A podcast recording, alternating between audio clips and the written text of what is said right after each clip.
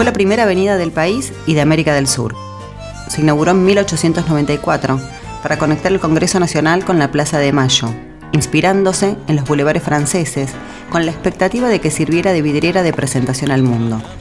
Era la época de consolidación de una Argentina moderna y de costosos proyectos de urbanización, mientras llegaban inmigrantes, mayoritariamente españoles e italianos, que se empleaban en esas obras.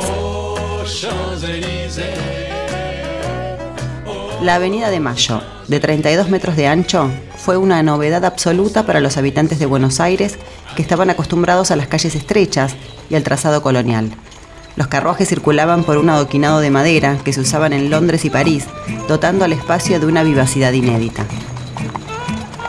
Pronto, la avenida se pobló de cafés, hoteles, palacios y cúpulas como los de la inmobiliaria y el Barolo, compitiendo con la atracción refinada de la calle Florida y legándonos un conjunto de edificios declarados monumentos nacionales.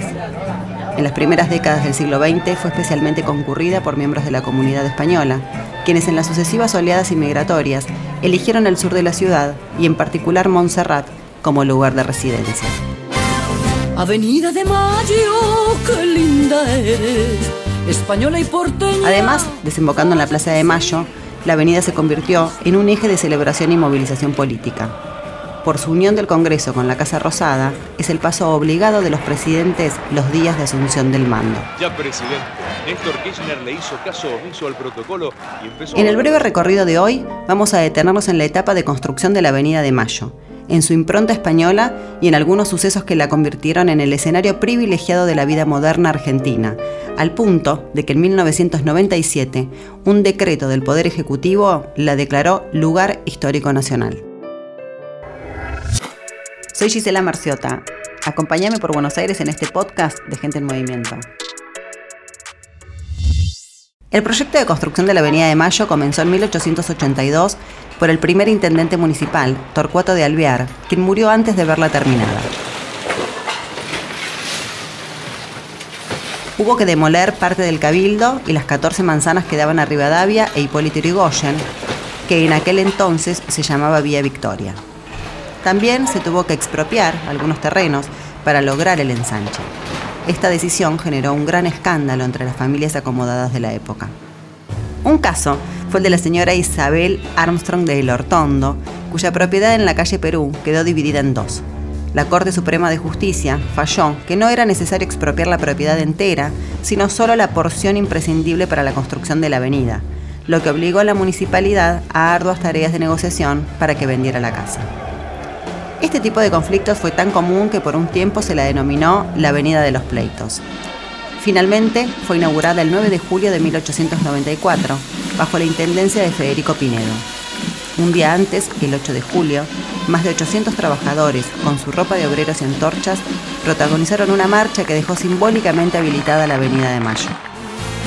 Avenida de Mayo, cómo te extraño. El Teatro Avenida no tiene igual. Café Tortoni, el Congreso, Pedemonte y los bares españoles. Las confiterías contribuyeron a modificar las costumbres de la sociedad porteña. Desde el día de la inauguración abrió el Café 36 Villares. El primero en sacar mesas a la calle fue el Tortoni. La vida de tertulias y cafés pasó a desarrollarse en público. La Avenida de Mayo en realidad cobijó a la colectividad española y eh, digamos aquí se aglutinaba un poco lo más culto de la, de la colectividad. Por ejemplo, Nora Lange, Oliverio Girondo, um, Alfonsín Storni, a lo mejor eran hijos de españoles. Por eso, bueno, es toda una zona de eh, hoteles y de restaurantes, obviamente típicamente españoles, con el Teatro Avenida, con una programación que en aquella época era exclusivamente de zarzuela y de música española. Quien habla es María Cafora, coordinadora del área cultural del Hotel Castelar, donde se hospedó el poeta Federico García Lorca. Buenos Aires tiene algo vivo y personal, algo lleno de dramático latido, algo inconfundible y original, en medio de sus mil razas que atrae al viajero y lo fascina. El poeta, habitué del Café Tortoni de Avenida de Mayo, dejó Buenos Aires en 1934 Dos años más tarde sería asesinado por una milicia franquista.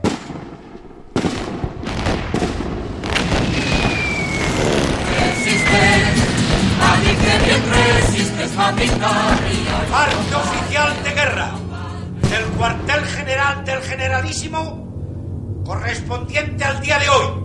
Tercer año. Cuando estalló la Guerra Civil Española en 1936, los españoles representaban el 20% de los habitantes de la ciudad de Buenos Aires. El gobierno y la aristocracia temían que se contagiara algo de ese espíritu beligerante en nuestra sociedad, sobre todo a partir de la llegada de exiliados políticos republicanos. No estuvieron muy equivocados. La efervescencia de la guerra se replicó en las esquinas de Avenida de Mayo y Salta, donde se ubicaban dos bares enfrentados. Iberia, sede de los republicanos, y el español, frecuentado por franquistas. En los años de la guerra volaban de vereda a vereda tazas, sifones y estacillas. Una de las peores peleas fue en 1938, cuando un camión con altoparlantes pasó por la esquina con el himno de Riego, una marcha con consignas antifascistas.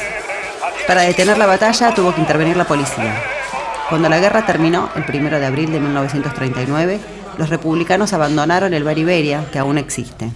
El bar español, en cambio, se destruyó en 1979 por un incendio que también afectó al Teatro Avenida, en clave también de compañías españolas y zarzuela. Por las 10 cuadras que van desde la Plaza del Congreso hasta la Plaza de Mayo, desfilaron numerosas movilizaciones, tanto de protesta como de celebración. La Avenida de Mayo es un escenario clave donde transcurre la historia moderna de la Argentina. Uno de los primeros acontecimientos fue el 1 de mayo de 1909, cuando la policía reprimió una manifestación anarquista. El tiroteo duró varios minutos, hasta que finalmente la Avenida de Mayo quedó despejada de público, el cual había huido por las calles laterales. El ataque dejó 80 heridos y 14 muertos. El 17 de octubre de 1945, la avenida fue una de las arterias por la que cientos de miles de trabajadores se concentraron para reclamar la liberación de Juan Domingo Perón, quien terminó hablando desde un balcón de la Casa de Gobierno.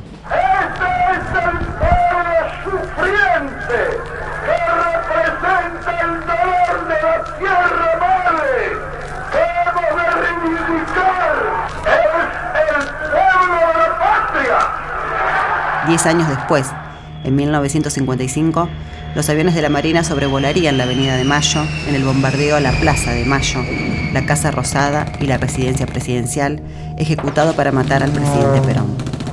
Los aviones descendían sobre el Congreso y pasaban en vuelo rasante sobre la Avenida de Mayo, disparando sus cuatro cañones de 20 milímetros. En el documental El día que bombardearon Buenos Aires, el periodista Gonzalo Chávez da un testimonio sobre aquel momento. Eh, la segunda bomba cae sobre la Casa de Gobierno y la tercera bomba cae sobre un, un ómnibus, un trolebús, una, una verdadera masacre, ¿no? Eh, tuvo, que tuvo mucha similitud con el bombardeo de Guernica ¿eh? en la Guerra Civil Española. Algunas de las víctimas fallecidas estaban yendo al subte de la línea A, que está en Avenida de Mayo, la primera de la red de subtes construida en la ciudad. Norberto Abelenda en ese momento tenía 23 años. Recuerdo, por ejemplo, con imágenes terribles bombas que aún sin explotar clavadas en el pavimento, en la vereda o en el, césped de la Plaza de Mayo, estaban ahí como mirándonos en forma amenazante, como diciendo en cualquier momento exploto. En los refugios peatonales vi acomodar cadáveres, unos al lado de otros, como si en ese último instante pudieran darse un cachito de calor. También vi gente quemada dentro de un automóvil, cuando estallaban los, los mármoles del edificio del Ministerio de Hacienda, vi, por ejemplo, en las escaleras del subterráneo sobre Hipólito Yrigoyen cadáveres, casualmente algo terrible. Años después, contando todo esto a un, a un querido amigo, me enteré que, que la madre era uno de esos cadáveres que estaban ahí en las escaleras.